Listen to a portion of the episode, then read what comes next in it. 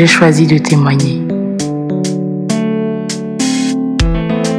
Sur des lignes courbes, on dit couramment qu'il écrit droit. C'est mon histoire, un extrait de mon parcours de foi. J'ai choisi de témoigner. J'ai choisi de témoigner.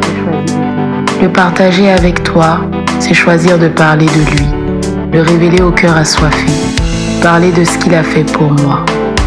J'ai choisi de témoigner. J'ai choisi de témoigner. Le temps passe et laisse des traces. Lui, il reste et jamais ne se lasse.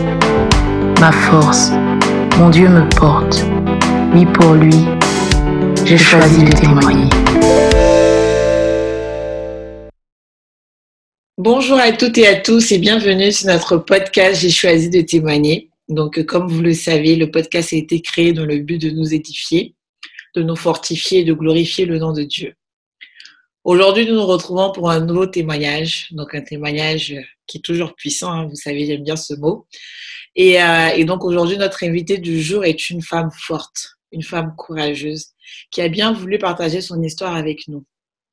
Elle a bien voulu partager comment Dieu, au travers d'une épreuve difficile qui s'est révélée à elle, comment Dieu l'a soutenue, comment Dieu s'est manifesté et a glorifié son nom. Sans plus tarder, je vais la laisser se présenter et vous dire qui elle est et vous allez ainsi découvrir son histoire. Donc, bonjour Andrea, je suis heureuse de t'avoir comme invitée du jour. Comment tu vas? Bonjour Anéla, je vais bien, merci. Euh, je suis heureuse aussi euh, d'être là aujourd'hui. Ok, d'accord, merci. Euh, est-ce que tu peux te présenter et nous dire qui tu es rapidement? Oui, je suis Andrea Mestre, j'ai 28 ans. Je suis ivoirienne et maman de deux petites filles avec une troisième qui arrive pour bientôt. Je suis mariée et je vis à Lyon, enfin proche de Lyon. D'accord. Félicitations. Merci. ok, tu connais déjà le sexe du bébé? Oui, une troisième fille. Ah, bon, ça va. La famille s'est agrandie. Hein. Vous savez, en, en fille, c'est pas plus mal aussi, même si je pense que le papa doit se sentir seul. Exactement. Bon, pas trop seul. Hein. Les filles, elles sont très proches de leur père, donc euh, bon, ça va. C'est vrai aussi. Alors, donc, comme j'ai l'habitude de demander, euh, en tout cas, je te remercie pour cette présentation qui est très claire. Euh, peux-tu, peux-tu nous dire pourquoi tu as choisi de témoigner aujourd'hui? Euh, J'ai choisi de témoigner déjà parce que l'Éternel m'a de le faire, de, de, ne pas garder pour moi, en fait, tous, tous les bienfaits qu'il a opérés dans ma vie, car c'était pas que pour ma vie, mais pour sa gloire. Et ça devait aider, ça devait euh, transformer la vie de d'autres personnes. Et je savais au fond de moi qu'il y a des gens qui souffrent actuellement, qui ont besoin d'entendre un message d'espoir. Il, y a des personnes qui ont besoin d'être libérées de ces chaînes et que, Dieu lui-même euh, a permis que je sois libérée aujourd'hui. Et donc, c'est pour euh, déjà l'amour de Dieu euh, que j'ai décidé de témoigner et aussi pour aider toutes les personnes qui sont dans le même cas que moi et pour empêcher aussi les personnes qui ne sont pas dans le même cas que moi bah, de s'y retrouver. Amen, merci beaucoup. Euh, donc du coup, sans plus tarder, ben, les présentations ont été faites. Nous allons écouter ton témoignage, euh, qui je sais n'est pas encore terminé, mais qui est déjà glorieux. Euh, de plus, comme tu as dit, hein, c'est un acte d'amour, mais aussi un acte de foi, parce que la parole dit que la foi est la femme assurant des choses qu'on ne voit pas. Donc, sans plus tarder, allons-y, c'est parti. donc, quelle est ton histoire, Andrea? Mon histoire, c'est euh, tout simplement une jeune fille de, de 22 ans à l'époque qui, euh, par euh, son petit ami, qui lui propose de faire un test, décide d'y aller, de faire le test VIH et qui s'avère positif.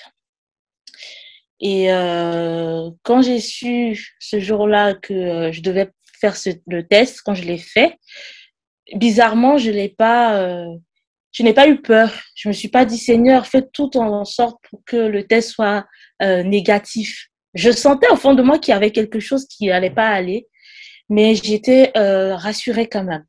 Et le jour où je suis allée euh, prendre les résultats, c'est vrai que ça a été un coup dur quand euh, l'infirmière m'a dit que j'étais positive. J'ai vu toute ma vie défiler. Je me suis dit, mais pourquoi moi? J'ai que 22 ans. Qu'est-ce que je vais bien faire de ma vie? J'ai gâché ma vie. C'était des questions comme ça qui, se posaient dans ma tête. Et quand je suis rentrée à la maison, là, j'ai laissé toute l'émotion euh, exploser. J'ai pleuré parce qu'il y, y, avait ma mère, il y avait ma sœur. Je me suis dit, j'ai gâché ma vie. Qu'est-ce que mes parents vont penser de moi? Euh, Pour moi, j'allais pas vivre euh, longtemps. Dans ma tête, je me disais que j'avais une espérance de vie limitée. Et quand j'ai annoncé euh, à ma sœur et à ma mère, qui, ma sœur qui s'est mise à pleurer, j'ai réalisé la peine que euh, j'avais pu leur faire en ce moment-là. Et euh, c'était très dur pour moi, c'était très dur à vivre. C'était une période vraiment que je, je souhaite à personne. D'accord. Oui, tu voulais dire? Donc, donc juste que, que, que, qu'on comprenne, parce que tu es, tu, es, tu es rentré très, très vif et très rapidement dans le vif. donc, euh, donc, du coup, en fait, c'est euh, donc à, quand tu avais 22 ans, tu, euh, tu étais avec euh, une personne, un copain à l'époque qui t'invite à faire un test de, du VIH, du dépistage du VIH, donc du SIDA. Et donc, du coup, euh, et tu te rends compte que ce test est positif. Et, ça. Ok. Et donc à ce moment-là, tu passes par beaucoup d'émotions, comme tu viens de dire, par le fait que tu te demandes mais comment ta vie va être, surtout que tu es jeune et que, euh, et que euh, tu te demandes mais comment ça se fait? Et, et, euh, et donc tu l'annonces à ta famille et ta famille il accueille comment ce, déjà déjà donc tu m'as dit un peu comment toi tu te sens mais comment ta famille comment ton entourage aussi la accueille cette cette on va dire cette nouvelle? Euh, Plutôt bien. D'abord, ma sœur, elle a, elle a eu mal parce que bon, c'est ma sœur jumelle en plus, donc je pense qu'elle aussi a eu, elle a eu peur. Elle s'est dit que voilà, j'avais peut-être gâché ma vie. Et euh, ma mère, elle a été forte pour moi. Et elle n'a pas pleuré, par contre. Elle a pleuré après en cachette, ma soeur, elle me l'a dit. Mais elle m'a toujours soutenue. Elle était là. Et franchement, c'était un très grand soutien. Quand j'ai quand j'ai dit à mon père, par contre, c'était c'était autre chose. Euh, lui, sa première réaction, c'était la colère. Je pense qu'il s'en voulait. Peut-être s'est dit qu'il n'a pas su me protéger. Et donc, il était très en colère et euh, il m'a dit quand même des mots euh, très, très blessants. Et, euh, mais après, ça, ça, ça s'est arrangé. Ça s'est arrangé. La famille a été quand même euh, d'un très grand soutien. D'accord. Il n'y avait pas de, de ton côté, peut-être toi, de la culpabilité? Est-ce qu'il n'y avait pas des. des, des est-ce que. Enfin, c'est beau de voir que finalement, bah, ils, se, ils, le prennent comme ça, parce que des fois, on peut se retrouver.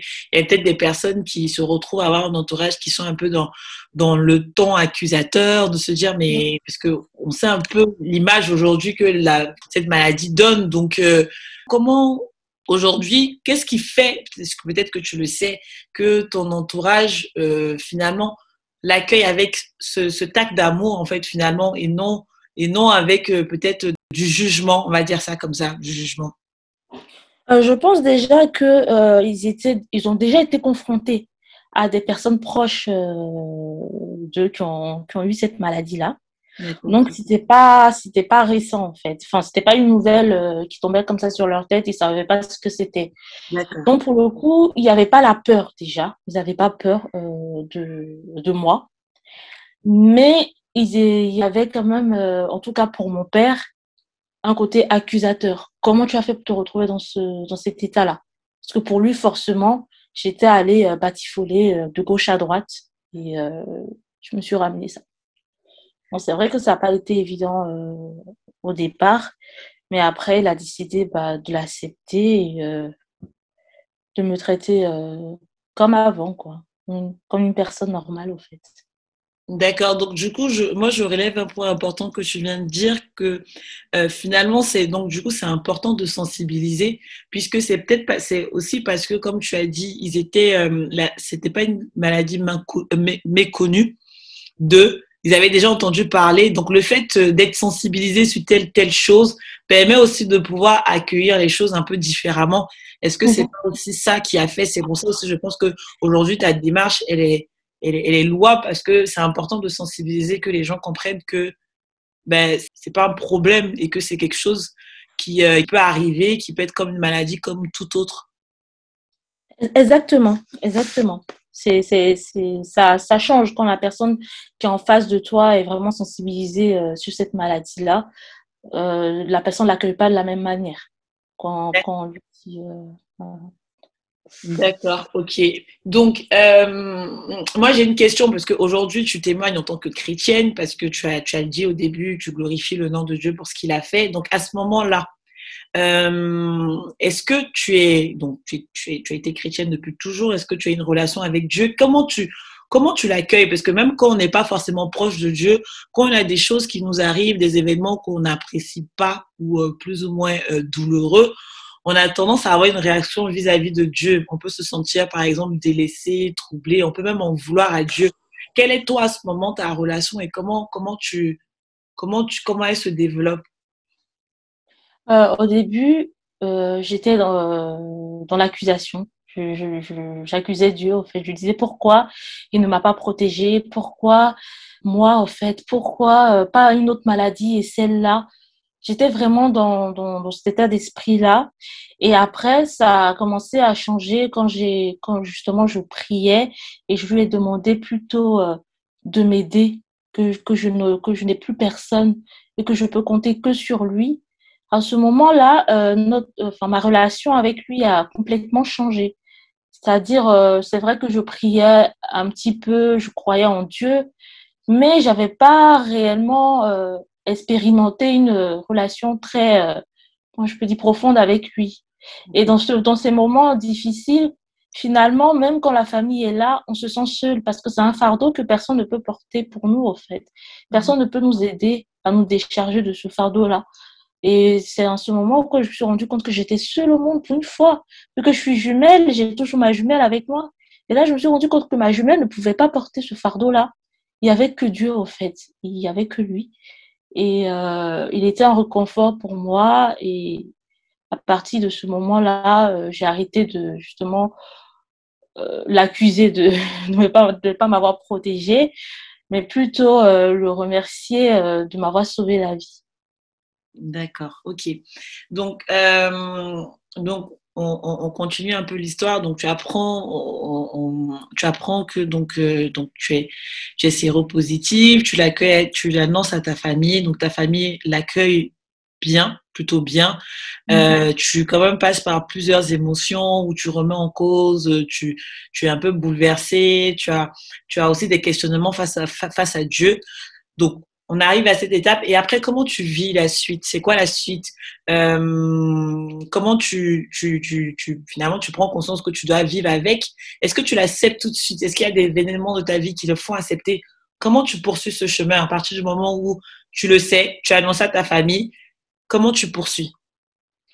Euh, je, je, je l'accepte pas, hein, je l'accepte absolument pas. C'était très difficile euh, pour accepter le fait de, de me dire que je suis séropositive parce que c'était pour moi me mettre euh, dans une case et je voulais pas rentrer dans cette case-là de me dire que ah je suis comme ces personnes qu'on voit à la télé et qu'on dit qu'elles qu'elles sont séropositives. Donc euh, c'était difficile et euh, j'étais toujours avec mon copain de bah, de l'époque, lui qui m'a qui m'a permis de faire le test. Euh, au début, ça allait bien dans la relation, donc je, je dis ça allait, enfin, ça m'aidait à, à m'en sortir, à penser à autre chose. Donc, euh, je, enfin, essayé de reprendre ma vie en main, quoi, à vivre normalement comme euh, toute autre personne. Mais malheureusement, euh, cette personne-là a, a plutôt bouleversé ma vie euh, dans le sens contraire. C'est-à-dire, j'avais mis toute mon, espér mon espérance finalement en cette relation parce que pour moi, ah, ça y est, j'ai quelqu'un qui est avec moi, qui a accepté. Donc, j'ai plus vraiment de crainte en fait parce que ma crainte, c'était vraiment de ne trouver personne euh, qui, qui, qui, allait m'accepter euh, et, et, je ne pourrais pas faire d'enfants, je ne pourrais pas fonder de famille. Donc, vu que lui, il était là, pour moi, c'était bien. Et quand j'ai découvert euh, que justement, euh, cet homme-là euh, m'avait trahi, euh, avait divulgué euh, mon statut à d'autres personnes, à des, à des ex, à lui, c'était, c'était un coup de massue. Euh, c'était un coup de massue, c'était très difficile parce que je lui faisais entièrement confiance. Je pensais réellement que, qu'il m'avait accepté et qu'il m'aimait. D'accord. Et là, tu te rends compte que finalement, quelque chose que tu pensais qui était, qui il te, il t'accompagnait, qui te supportait et que finalement c'était, un, vous pouvez garder ça dans votre intimité, il a, il a divulgué à d'autres personnes et il en parlait Oui. autour de lui. Exactement. Exactement. Il a divulgué. Et quand j'ai lu les messages euh, avec cette, euh, de son échange avec euh, la personne à qui il a dit, comment la personne euh, parlait de moi et que lui, il a, il a, il a, il a pas réagi du tout, je me suis dit, c'est pas possible. Une personne qui a vécu euh, tout le cheminement avec moi, en fait, du début euh, jusqu'à maintenant, qui m'accompagnait à mes rendez-vous médicaux, qui me soutenait, c'est pas possible que, que cette personne accepte qu'on dise autant de, de méchanceté sur moi. Je me suis Mais- rendu compte. Oui. Moi, moi, j'ai une question. Est-ce que quand tu as la nouvelle, est-ce qu'il accepte délibérément d'être, de rester avec toi? Donc, c'est quelque chose, une décision qu'il prend, tu ne, tu l'obliges en rien. Donc, c'est lui-même qui décide de rester avec toi et qui te fait croire, en tout cas comprendre que ça ne le dérange pas. C'est bien ça. Ah oui, bien sûr, c'est lui qui m'a dit, parce que avant de faire le test, je lui ai dit, mais tu me demandes de faire le test. S'il s'avère positif, tu fais quoi? Tu t'en vas ou tu pars? Euh, Tu t'en vas ou tu restes? Et là, il me dit, euh, je resterai avec toi. Donc, je me suis dit, ok, d'accord, je vais aller faire le test. Parce que vu que c'est lui qui m'a demandé, je me suis dit, bah, tu me demandes de faire le test. Bon, moi, je comptais pas le faire maintenant. Et donc, euh, quand il y a eu les résultats, il m'a consolé, il m'a dit qu'il serait là pour moi. Et justement, il me soutenait, hein, c'était vraiment un soutien euh, au début. Je n'avais pas vu la mascarade derrière. hein. D'accord. Après que j'ai découvert que, bah, en fait, il n'a jamais accepté. Je pense qu'il il n'avait pas pensé faire sa vie avec moi non plus. Mm, Ok, d'accord. Donc là, c'est deuxième coup dur puisque, puisque, enfin, on sait tous comment ça se passe hein, aujourd'hui. L'amour, c'est l'un des sentiments les plus importants, c'est terre. Ouais. se sentir accepté, se sentir euh, accompagné. Donc, tu te rends compte que finalement, bah, la personne euh, qui tu penses te connaissait le mieux, en tout cas avec qui tu avais partagé ton intimité, puisque c'est par lui que tu as appris ça, te trahit. Euh, donc, c'est peut-être un deuxième coup dur. Comment, comment tu le vis? Comment tu traverses cette situation? Ah,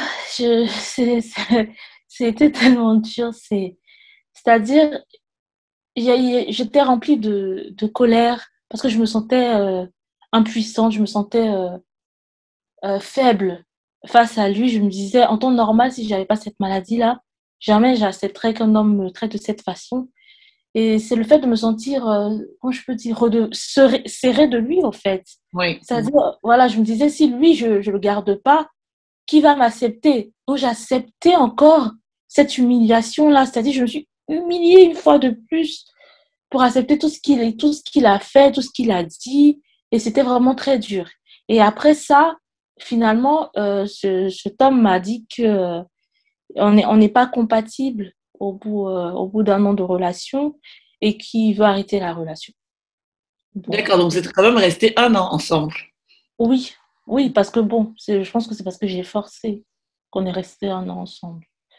Si j'avais pris une, une décision, euh, ça aurait été euh, plus court. D'accord, ok.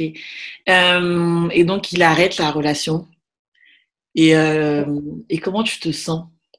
Et quand il m'a dit ça, quand il m'a dit qu'il ne voulait plus de moi, je suis rentrée dans tous mes états. Je ai supplié, je lui ai demandé pardon de rester avec moi. Je me suis mise à genoux. C'était, vraiment, c'était vraiment, vraiment désespérée. J'étais vraiment désespérée. J'ai j'ai pleuré. Je me suis dit, mais s'il part, je suis foutue. Et je l'ai vu me regarder, genre, avec un petit euh, dédain. Genre, désolé, je ne peux pas rester avec toi. Et il a fermé ma porte. Et ce jour-là, euh, j'ai pas, j'ai pas réfléchi, j'étais là, je tournais en rond, je tournais en rond, je tournais en rond. Je me suis rendu compte que toutes les émotions que j'avais gardées en moi, parce que finalement, j'ai voulu euh, vite euh, reprendre ma vie, parce que bon, on connaît euh, justement nos parents aussi, ils te demandent de ne pas trop pleurer, de pas t'apitoyer sur ton sort. Donc, je me suis rendu compte que j'ai pas fait le deuil réellement en fait de de cette épreuve-là, de cette maladie-là. Je n'ai pas pris le temps de pleurer, j'ai pas pris le temps de réaliser. J'ai tout de suite voulu euh, voilà, vivre. Donc tout m'est retombé sur la tête en ce moment-là. Je me disais, mais c'est fini, pourquoi je, reste sur cette terre en fait? Et euh, j'ai euh, j'ai avalé mes, euh, mes comprimés, en fait, mes médicaments que je prends, les trois boîtes. J'avais lu la notice que bah, c'était mortel, un surdosage. Donc du coup, bah, j'ai tout avalé. Et pendant ce temps-là, ma sœur dormait et une amie à moi aussi. J'ai fait ça toute seule. J'étais assise au salon. Et j'ai commencé à me sentir mal. Donc j'ai pris peur parce que finalement, bon, quand on se jette pas d'un balcon, on a peur de mourir après. C'est que bon, finalement, quand j'ai compris que bon, je pouvais mourir réellement, j'ai pris peur. Et j'ai alerté euh, ma sœur et tout, et elle a appelé euh, ce, cet homme-là encore qui m'a accompagné aux urgences. Et arrivé aux urgences, encore une autre humiliation. Je pleurais et tout, et les infirmières qui me regardaient avec un peu dédain encore pour me dire genre, euh, elle, elle, se, elle, fait une tentative de suicide pour un homme, alors que c'était pas réellement pour un homme que je faisais cette tentative-là, c'était j'étais juste désespérée. Et du coup, euh, ils ont, ils m'ont fait des analyses, ils n'ont rien trouvé. Donc, ils pensaient que je mentais.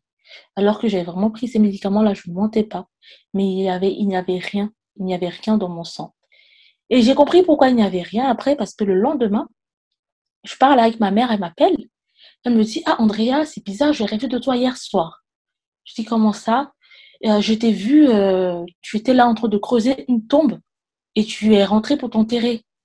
Et j'étais là, je criais ton nom, je disais, Andrea, non, arrête, sors de cette tombe-là. Et euh, le Saint-Esprit me disait, dis-lui que, que ce soit la première et la dernière fois qu'elle essaie de se donner la mort. Là, je, pour cette fois, je vais la sauver. La prochaine fois, elle va mourir. Et elle m'a sorti de, de la tombe. La, le même soir où j'ai fait la tentative de suicide. Elle ne savait pas, du coup, qu'il euh, y avait quelque chose. Donc, je pense réellement que c'est l'Éternel qui m'a encore sauvée. C'est pour cela qu'ils n'ont rien trouvé dans mon sang quand je suis allée à l'hôpital. Et que ça n'a pas eu d'effet finalement aussi. Donc, euh... Oui, ça n'a pas eu d'effet, non. Waouh Donc, euh, ok, donc là, peut-être que c'est là où tu découvres que, enfin, finalement, l'amour de Dieu. Est-ce que c'est pas, c'est, pas un premier déclic? Si, si, c'est un, un grand déclic. Parce que quand euh, justement ma mère m'a dit ça, je me suis dit non, c'était pas possible. Et à ce moment-là, j'ai, je, sais pas, comme par euh, miracle, tout, tout allait mieux en fait. Parce que euh, juste quelques jours après, j'avais une forte envie de, de, de sortir, de, de m'amuser, de, de voir d'autres personnes. Mm. Et du coup, c'est là que j'ai dit à une amie que sortons, j'ai envie de, voilà, de sortir. Le Saint-Esprit est à l'œuvre. Exactement. Et c'est ce jour-là que j'ai rencontré bah, lui qui est mon mari actuel, Nicolas. Mm-hmm ce soir-là, euh, à cette soirée euh, chez des amis. D'accord. Euh, ok. Donc, donc, du coup, après cet épisode, tu te rends compte que vraiment Dieu te, te, sort de là et, et, que tu commences à découvrir, à rencontrer Dieu, en tout cas à, à, voir qu'il est présent et qu'il ne t'a pas abandonné, que même si tu es malade, en fait, il tient ta vie et que il veut te donner la vie. Donc, donc du coup, c'est un premier un premier pas en tout cas de d'espérance pour toi et, euh, et, donc tu décides de prendre ta vie en main que tu rencontres ton mari donc quand tu rencontres ton mari que j'imagine bon aujourd'hui bon on sait finalement que ça, ça, devient ton mari mais comment comment ça se passe? Euh, ça s'est passé euh, naturellement à la soirée. Bon, on, a discuté lui et moi. J'ai compris que bon, je lui plaisais un petit peu. Il a décidé de, de me raccompagner à la maison chose que j'ai acceptée. Et il a pris voilà, mon numéro pour, pour échanger. Et c'est à ce moment-là que je lui avais posé la question s'il était euh, célibataire, parce que ses amis, euh, pendant la soirée, justement, avaient fait allusion à, à, à, qu'il était au couple, au fait, parce qu'il était en couple. Et donc, du coup, euh, quand je lui ai demandé, qu'il m'a dit qu'il était réellement en couple, c'est vrai que ça m'avait vraiment déçu mais que ça n'allait pas, euh, franchement, que ça n'allait pas entre eux et qu'ils comptaient se, se séparer. Voilà. Mais j'y croyais pas parce que, parce que ça faisait trois ans qu'ils étaient ensemble et ils vivaient ensemble. Voilà. Donc je me suis dit, bon, euh, on connaît les hommes et leurs mensonges, euh, voilà, éternels. Et pour le coup, j'ai continué quand même à, à, parler avec lui, mais sans plus. Parce que je me suis dit, bon, il est en couple, voilà. Mais Donc on a échangé, oui? Mais j'ai une petite question parce que donc tu, tu, tu, tu n'as pas peur à ce moment-là parce que euh, déjà même en temps normal, quand on sort d'une gourmet, comme on dit chez nous, d'une relation où on vit une trahison, on a un peu peur. Euh, toi, à ce moment-là, tu, c'est, c'est fou. Enfin, je me dis vraiment, c'est, encore le euh, Dieu qui était à l'œuvre parce que tu n'as pas peur. En fait, finalement, tu t'ouvres naturellement. Comme quoi, quand ça. le bon, euh, c'est tout en œuvre. Oh, je ne me suis pas rendue parce que dans ma tête, je me disais que c'est bon, les hommes, j'en veux plus. Euh, je vais pas, voilà, je vais pas reprendre une autre relation. Mais bizarrement, ce jour-là, j'ai pas compris pourquoi. J'étais, euh, j'étais, j'étais réceptive, j'étais, j'étais, j'étais gentille. Enfin, j'ai vraiment pas compris pourquoi. Et, en plus de ça, qu'il m'ait dit que, que- qu'il est en couple, mais malgré ça, j'ai continué à parler avec lui. ça aurait pu me faire fuir directement. Et donc, euh, on s'est vu euh, trois ou quatre fois maximum au restaurant, voilà, au cinéma, des trucs comme ça. Et euh, pendant deux semaines, on échangeait et je lui ai dit finalement que je ne voulais pas en fait être à la la cause de sa séparation avec sa, sa petite amie et cette situation-là ne me convient pas en fait euh, l'objet de se cacher pour qu'on parle au téléphone. Voilà je lui ai dit que non je, je ne peux pas. Donc euh, je préfère qu'on arrête de se fréquenter qu'on arrête de se parler. Et euh, il a il a il a accepté il a dit ok d'accord. Et une semaine après une semaine après il il il m'appelle et il me dit qu'il est célibataire. Je lui dis quoi? Célibataire, comment? C'est une blague. Je dis, J'espère que c'est pas pour moi. Il dit, et là, il m'a dit qu'il ne pouvait pas passer à côté de la chance de sa vie. Ouh, ça c'est une vraie déclaration, ça. Et, euh, et à ce moment-là, tu, tu lui avais déjà dit euh, tu- Non, pas du tout. non, j'ai commencé à avoir peur. Je me suis dit, euh, non, il fait une erreur là. J'ai dit non. Ah, Non, non, non, non, tu peux pas, tu peux pas, euh, tu peux pas quitter ta copine et non. Que moi, je pourrais rien t'offrir. Je suis malade, mais je lui ai pas dit ce que j'avais. Je lui ai dit juste que je suis malade et je n'ai rien à t'offrir. C'est pas possible. Il m'a dit que ce n'est pas un problème pour lui et que cette, et de toute façon, cette relation-là, il n'en voulait plus, mais il avait peut-être pas le courage de, de partir. Et euh, de m'avoir rencontré, en fait, euh, ça lui a donné le courage, la force de justement de partir. Et vu qu'il savait que bon, il ne pouvait pas conjuguer entre nous deux, il fallait qu'il fasse un choix. Et le choix, c'était moi. Et euh, le week-end qui a suivi, bah, du coup, ce week-end-là, il est venu chez moi la première fois. Et là, je me suis dit, bah, il fallait que je lui dise. Je sais pas pourquoi j'ai voulu lui dire, mais je pense que ça m'a rassuré le fait que euh, euh, il ait mis un terme à cette relation-là et que pour de- débuter quelque chose qui dans, dans, dans l'inconnu quoi parce que moi il me connaissait pas Ouais, et puis Donc, je pense aussi que tu voulais partir sur des bases euh, sincères. Et moi, oui aussi voilà, je suis persuadée aussi que, de, en tout cas, de comment tu expliques, c'est Dieu qui était à l'œuvre, toute façon, Dieu qui était à l'œuvre surtout. Et le Seigneur, il ne partage pas sa gloire. Donc là où il y a le mensonge, où on dit non, t'as menti, puis après la personne est coincée, c'est comme si genre, tu as joué avec l'esprit des gens, en fait. Alors que lorsque toutes les choses sont claires, limpides, on voit encore plus l'action de Dieu, en fait. Parce que là où on s'attend pas, c'est là où on voit que Mhm. Dieu agit. Parce que normalement, tu, tu annonces une nouvelle, ça t'a fait fuir la personne. Bon, on ne sait pas si ça l'a fait fuir. Bon, on imagine que non. Mais, euh, mais, mais je, en tout cas, moi, j'ai je sais que de par mon expérience, de, de ce que j'entends des autres, c'est que Dieu ne partage vraiment pas sa gloire. Et je pense que c'est vraiment pas anodin que tu, que tu aies voulu lui dire au, au début. oui oui je pense que c'est pas anodin c'est Dieu qui euh, qui m'a mis à cœur parce que de moi-même je disais oui euh, la, la prochaine personne que je rencontre je lui dis pas je vais attendre que cette personne soit amoureuse de moi c'est des trucs comme ça que je disais et finalement bah lui euh, au bout de, de voilà de deux semaines de, de fréquentation bah, je lui ai dit et ce soir-là, je rappelle, je je ne trouvais pas les mots, je ne savais pas comment lui dire. J'avais tellement peur euh, qu'il me dise, euh, bah non, finalement, ça va pas se faire. Donc, du coup, je lui ai envoyé un message pour lui dire, alors qu'on était dans la même pièce.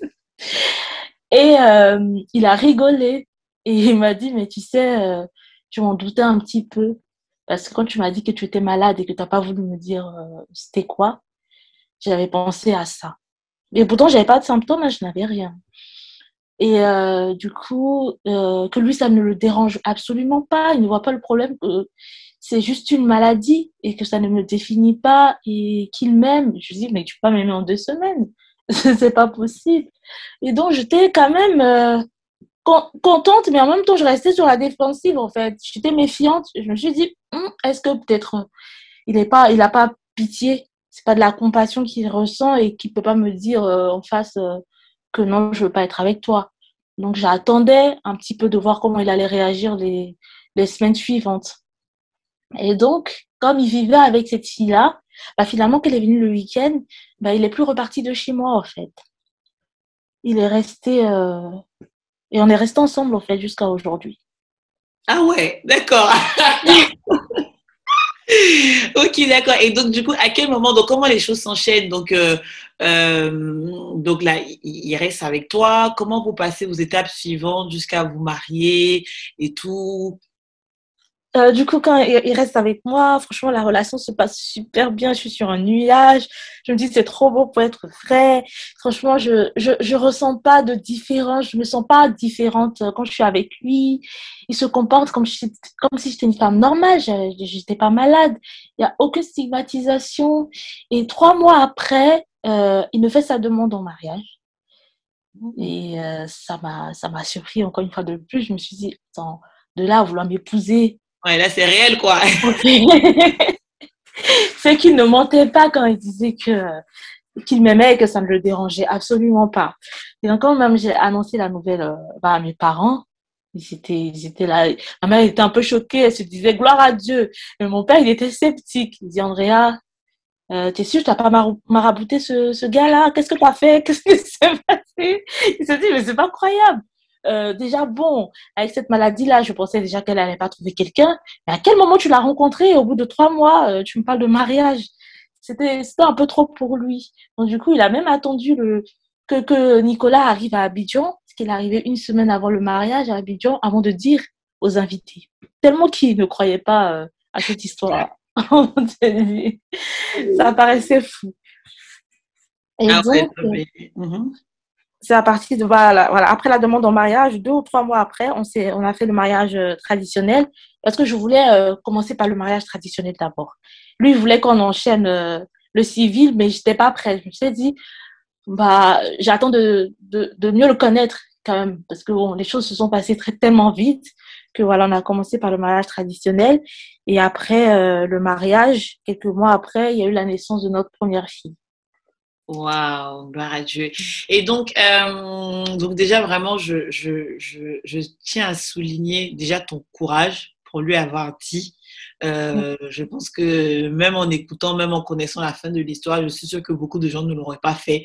Euh, chacun vit comme il vit, hein, mais il y a beaucoup de personnes peut-être qui seront, qui seraient restées dans, dans, dans la solitude, qui n'auraient même pas voulu s'ouvrir même à d'autres rencontres, sachant comment ça s'est passé euh, ta, ta première relation. Donc vraiment ce courage de lui annoncer, vraiment, je tiens à souligner. Comme, comme on dit, quand le Seigneur te met une épreuve, il te donne les moyens de résister parce que c'est déjà ça, je trouve ça waouh. Et en plus de ça aussi, pour ton, ton mari et, comme quoi, enfin, comme on dit, Dieu n'est jamais en retard, il est toujours à l'heure. Ce n'a pas été le temps ou le moment qui, quand le moment en tout cas était favorable, les choses se sont mises en place. Donc vraiment, je tiens vraiment à, le souligner et, euh, et, je glorifie le nom de Dieu pour ça. Et, euh, et je voulais aussi te poser, donc savoir donc, parallèlement, comment ta relation euh, avec Dieu évolue? Comment ton acceptation face à la maladie évolue? Bah, en ce moment-là, après la naissance de, de, ma fille, je commençais à, à mieux m'accepter parce que là, j'avais eu un enfant, je suis mariée, j'avais plus vraiment de raison en fait de, de de pleurer en fait. Mais Marie, ça c'était dur. Hein. Je, me, je me collais encore cette étiquette-là. J'avais la honte encore qui, qui me pesait euh, sur moi. Mais euh, je continuais à prier, à prier, à prier, à demander à Dieu que je ne veux plus euh, vivre comme ça dans la honte. Je ne priais pas réellement pour être guérie, genre qu'il ait plus de virus, hein, mais je voulais être guérie à l'intérieur de moi en fait. C'était ça pour moi la première étape de me sentir bien, de me sentir normale comme n'importe quelle personne et sans, euh, sans avoir honte.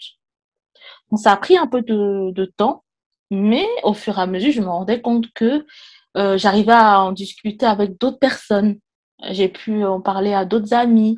Donc, ça me libérait au fur et à mesure que j'en parlais. En fait, c'était des étapes euh, que je franchissais quand j'en parlais, en fait. Ça me, ça me libérait, je me voyais autrement. Et j'ai commencé au fur et à mesure à, à, à me voir euh, comme, même pas comme celle que j'étais avant, mais encore mieux, quoi. Encore mieux que celle que j'étais avant. Je voyais la gloire de Dieu qui se manifestait tous les jours dans, dans notre vie, au fait. Je suis rendu compte que Dieu nous a jamais, euh, jamais abandonnés.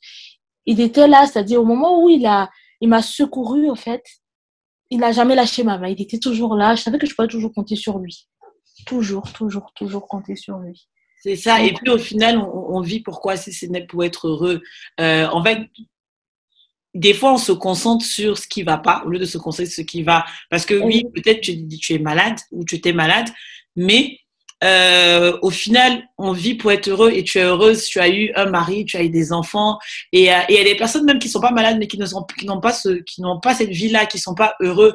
Donc, euh, c'est aussi peut-être l'occasion de se dire, mais au final, là, on, est, on, est, on est focus sur peut-être une chose. On va se dire, oui, je veux la guérison, je veux la guérison, je veux la guérison.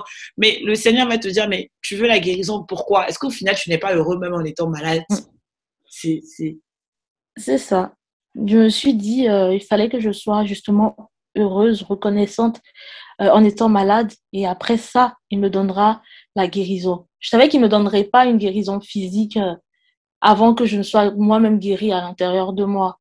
Si moi-même je n'ai pas accepté de vivre malgré cette maladie-là, euh, je savais qu'il me, ne me guérira pas. Donc, j'ai pas fait, euh, franchement, j'ai pas fait le tour des églises, des veillées, prières et tout pour chercher la guérison. Honnêtement, je l'ai pas fait parce que pour moi, je trouvais déjà que c'était énorme ce que je vivais. C'était quand même une guérison qui était là. C'est vrai que je prenais toujours les médicaments, mais ma vie était normale. Je ne pouvais pas me plaindre, au fait. Ma vie euh, était comme si, si j'étais euh, j'étais euh, saine si j'étais négative, ça aurait été euh, pareil. Et là, je me suis rendu compte que peut-être même que euh, si j'avais pas eu euh, cette maladie-là, peut-être que ça serait pas ça ne serait pas déroulé de cette façon finalement. Et, euh, et ton mari est chrétien? Oui. D'accord. Donc vous avez vous, vous priez ensemble et tout? Oui, on prie ensemble des fois. Lui aussi prie de son côté. En tout cas, il y a, voilà, on a, on, on, a, on a la foi, on a la foi que Dieu peut tout dans notre vie et on a la foi que justement, euh, il a activé justement la guérison. Et, Amen. Et, euh, et donc, du coup, j'ai vu, en tout cas depuis un moment, euh, tu as décidé de partager ton expérience, de parler de ce que Dieu a fait pour toi, de vivre non plus dans le secret, parce que tu as parlé du fait que tu avais beaucoup honte, tu te sentais, euh, tu n'acceptais pas, tu n'assumais pas.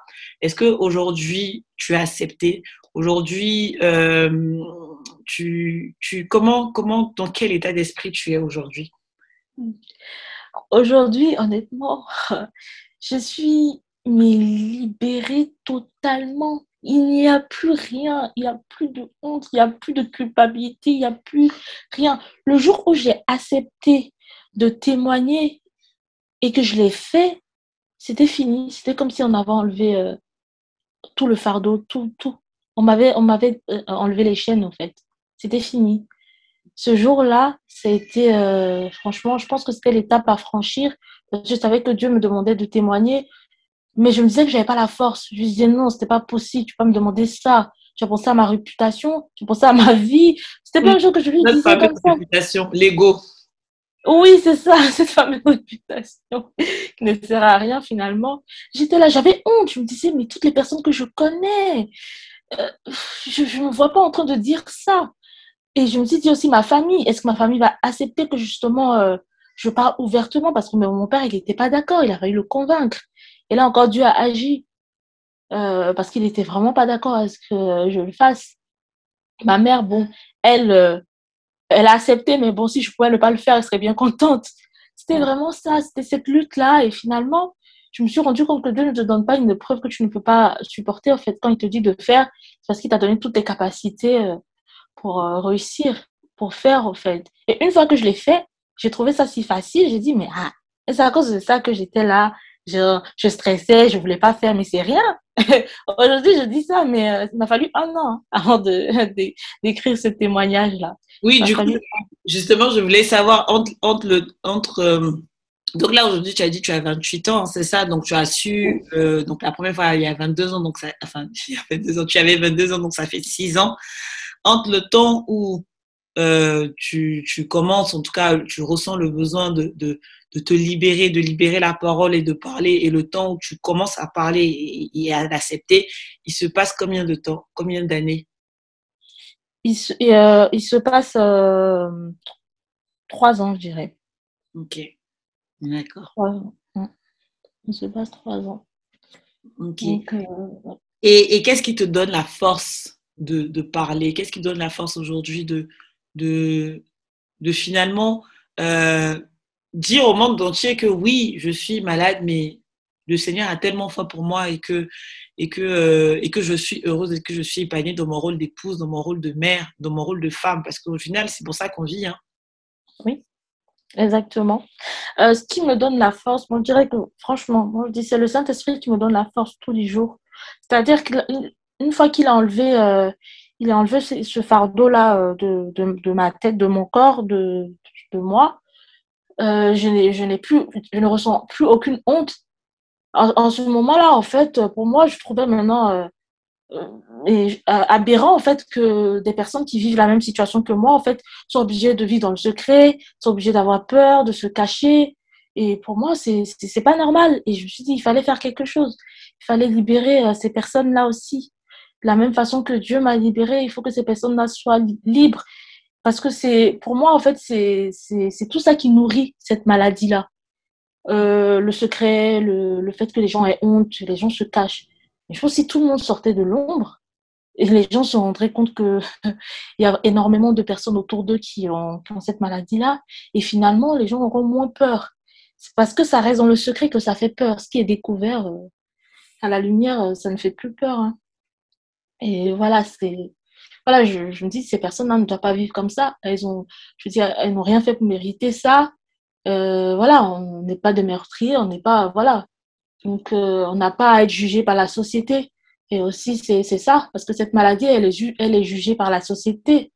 Mais en tant que telle, les dégâts qu'elle fait euh, au jour d'aujourd'hui, c'est très minime par rapport au cancer, par exemple. Oui, c'est vrai, c'est vrai qu'au final, on a plus peur, enfin, en tout cas aux yeux de la société, de quelqu'un qui est séropositif, alors que finalement, au quotidien, le cancer euh, assomme un peu plus, parce que genre, on en parlait la dernière fois avec toi, quand je te posais la question, qu'est-ce qui change au final euh, avec quelqu'un qui n'est pas malade, tu me disais, il y a juste des comprimés qui des fois te sonnent, mais c'est tout. Bah oui, c'est ça. Ok. Ça. Avec le traitement, euh, ta vie est normale. Le cancer, quand le, on ne le détecte pas vite, c'est fini. Hein.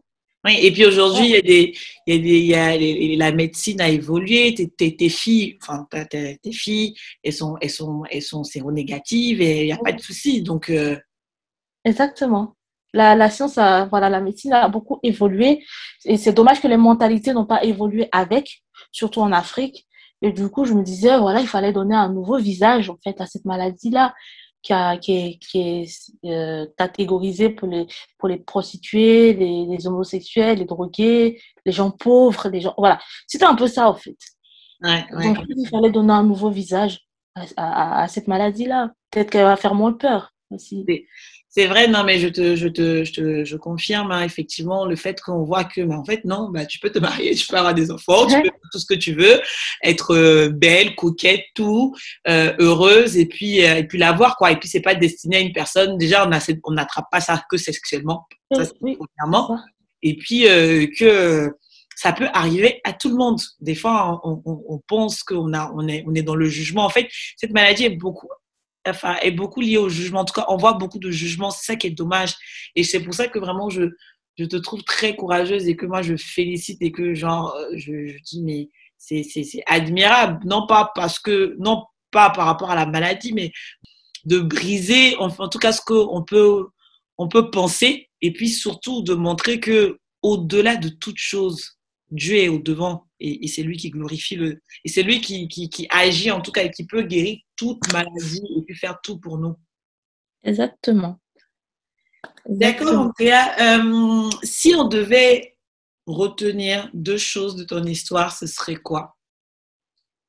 Euh, Si on devait retenir deux choses de mon histoire, ça serait déjà que euh, Dieu prend ce qui est, ce qui est abîmé, ce qui est, est fini, ce qui est mort, et le ressuscite, au fait, et lui donne euh, une, nouvelle, euh, une nouvelle vie, un nouveau destin.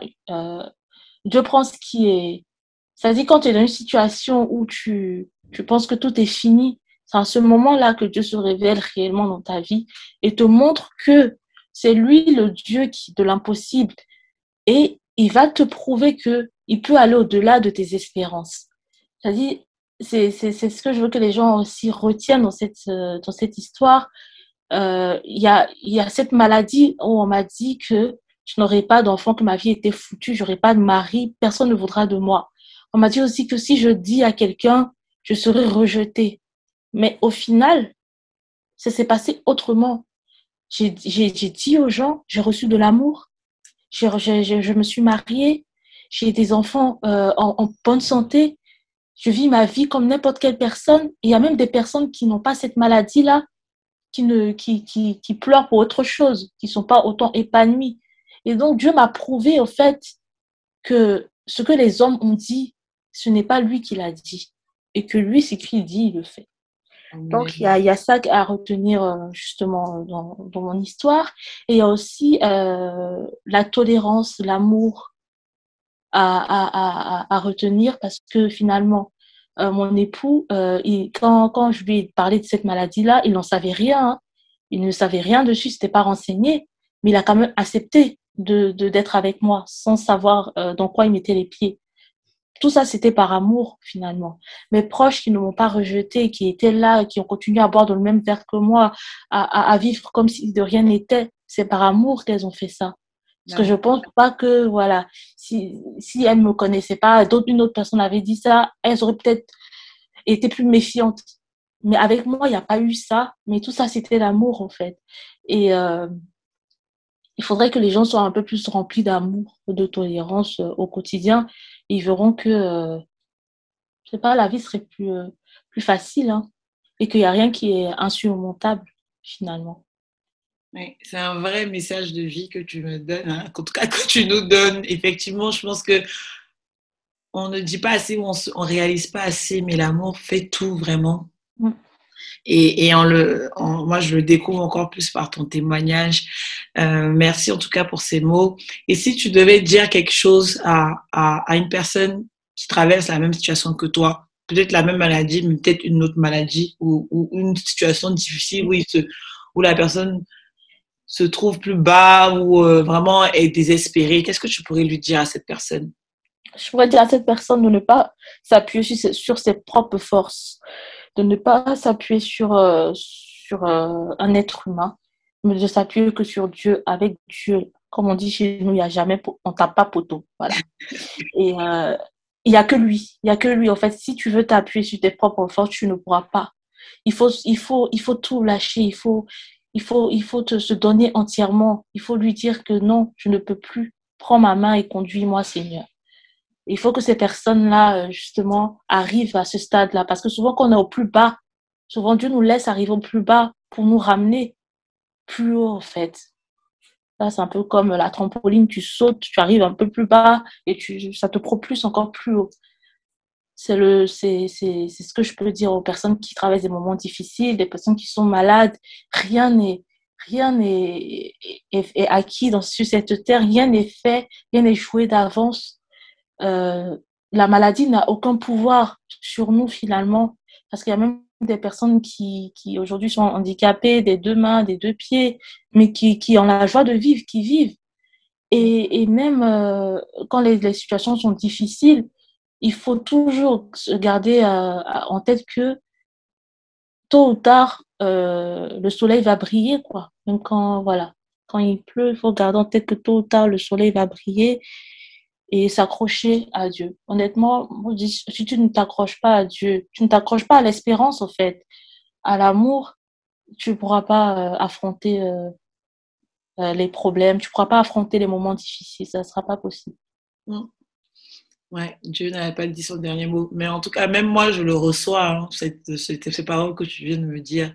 Je les, je les accueille en tout cas avec joie parce que ça, ça me parle et ce que tu dis, c'est tellement rempli que d'amour, effectivement, que on ne peut, je ne peux que dire amen à tout ça. merci, merci beaucoup, Andrea. On tire à la fin de, de notre épisode. Euh, tu nous as, enfin, ton, ton, ton, histoire est un témoignage de vie. Hein. Tu es une femme courageuse, euh, tu, es, une femme forte et je sais que le Seigneur n'a même pas encore fini de te, de te bénir euh, et de faire ce qu'il a en ta vie. Déjà, par toi, des personnes euh, sont libérées, ils sont permettent de, de, comprendre et puis même des personnes aussi découvrent. Moi, c'est vrai que je m'étais jamais attardée ou j'avais, je m'étais jamais, j'avais pas vraiment d'idée sur sur sur, euh, sur cette maladie. Mais c'est vrai qu'aujourd'hui, je, je, je, je, j'ai un regard encore différent. Euh, et puis, je te remercie pour cela, en tout cas. Et, euh, et, et, et, ce que je voulais te proposer, c'est de faire une petite prière, parce qu'on a dit beaucoup de choses. On a tout en soulignant que c'est Dieu qui est au devant de toutes choses et que si aujourd'hui tu as pu accomplir tout ce que tu as accompli, si aujourd'hui tu es là, c'est parce que Dieu t'a soutenu, t'a soutenu la première fois euh, à partir de ce moment, comme tu as dit toi-même, hein, il n'a plus lâché ta main. Et, euh, euh, et je veux t'inviter à faire une prière pour, confier en tout cas à toutes ces personnes qui, sont dans des situations similaires de maladie, mais pas que. Hein. Comme je te disais tout à l'heure quand tu parlais, moi, ça, moi, accueilli pour d'autres choses, d'autres aspects de ma vie. Voilà, si tu veux bien faire cette prière avec nous et que les personnes aussi puissent se, se disposer pour accueillir cette prière et, euh, et qu'on puisse passer un moment dans la présence de Dieu. Oui. Je Père, du Fils et du Saint-Esprit. Seigneur, je te remercie, je te rends grâce pour toutes tes œuvres dans nos vies. Je te dis merci pour ce, cet instant que nous passons ensemble avec Ornella, pour toutes les personnes qui vont nous écouter, Père éternel, que tu disposes leur cœur afin, qu'elles soient touchées, qu'elles reçoivent ta parole dans le nom puissant de Jésus. Je te remercie, Seigneur, car ces personnes-là seront libérées de toutes leurs insuffisance, Seigneur, je ne sais pas ce qu'elle traverse en ce moment, mais ce que tu as fait pour moi, je sais que tu peux le faire pour toutes ces personnes. Je sais que tu peux les libérer de toutes leurs chaînes. Et je sais également que tu peux les guérir, tu peux guérir leur cœur, tu peux guérir leur âme et les guérir physiquement pour toutes celles qui sont malades. Père éternel, je crois en ta parole, je crois en ta bonté, je crois en ton amour divin qu'il ne se t'arrive point, Seigneur, et je sais que tu feras de merveilleuses choses dans la vie de toutes les personnes qui vont écouter ce podcast euh, en ce moment. Euh, je bénis ton nom, Seigneur, pour tous tes œuvres. Je bénis ton nom car ton, ton nom est glorifié aujourd'hui par ce podcast et par mon témoignage. Je te dis merci. Merci encore, Seigneur, dans le nom puissant de Jésus. Amen. Amen. Amen. Amen. Euh, comme on a coutume de le faire, je te laisse terminer par le verset de fin. Donc, un verset que tu veux bien partager avec nous. Donc, si vous ne le connaissez pas, vous allez le découvrir. Et si vous le connaissez, ben, c'est l'occasion de le méditer et de pouvoir partir sur une bonne note. Le verset, c'est Habakkuk euh, 2, verset 3. Ah, ça me parle Exactement. Et c'est un vrai verset. Oui, du coup, je le lis. Euh... Attends, je te laisse le lire. Oui, car c'est une prophétie dont le temps est déjà fixé. Elle marche vers son terme et elle ne mentira pas. Si elle tarde, attends-la, car elle s'accomplira. Elle s'accomplira certainement. Amen. Non, mais attendez, il faut que je souligne quelque chose. D'habitude, c'est là, jusqu'à présent, je connaissais toujours le, le, verset de l'invité avant qu'il le dise. Et là, je ne sais pas comment ça se fait. Elle ne m'a pas parlé de son verset avant. Et quand elle a dit le nom du verset, honnêtement, mais je te jure que ça m'a, ça, ça me bénit en fait. Donc vraiment, quand, quand j'ai entendu Habakkuk 2, 3, j'ai dit, c'est que vraiment, je reçois en tout cas ce, ta prière que tu as déposée, je la reçois dans ma vie. Amen. Amen. Amen. Amen. Donc, du coup, pourquoi tu as choisi ce verset? J'ai choisi ce verset parce que j'ai, l'espérance, je crois fermement que, que Dieu guérit, guérit toute situation. Et je sais qu'il m'a guéri, justement, et j'attends cette promesse-là. J'attends qu'elle s'accomplisse dans ma vie. Et je sais que elle arrive euh, Amen. Moi-même, je, je, je, en tout cas, je, je confirme et que je sais que Dieu fera des choses dans ta vie. Il a déjà fait, il le fera encore. Et, euh, et vraiment, il n'y a pas meilleur verset pour terminer. Quoi. Exactement. voilà, je vois dans, mon, dans ma voix et dans mon cœur. ok, écoute, merci beaucoup, Andrea. Merci encore. Euh, que Dieu te bénisse abondamment, toi ainsi que ta famille. Merci pour euh, ce que tu mets à l'œuvre, en tout cas tout ce que tu, tu déposes, toutes les semences que tu as déposées dans nos vies, euh, de par ta prière, de par ton témoignage. Et, et, vraiment, je te souhaite en tout cas une bonne continuation pour la suite on, suit ton parcours et ton histoire sur les réseaux sociaux. Et mm. puis, euh, et puis bah, en tout cas, vous, les autres, euh, on se retrouve euh, très bientôt, le mois prochain, pour un nouvel épisode, pour écouter un nouveau témoignage d'une personne qui voudra bien partager son histoire. Et puis d'ici là, j'espère que vous vous porterez bien. En tout cas, je vous confie dans, dans la main du Seigneur. Et puis, je vous souhaite à tous de continuer de pousser avec Dieu et de continuer de marcher dans sa présence. Voilà. Amen. Merci à toi, merci à toi, Nila. Merci beaucoup pour tout. Merci.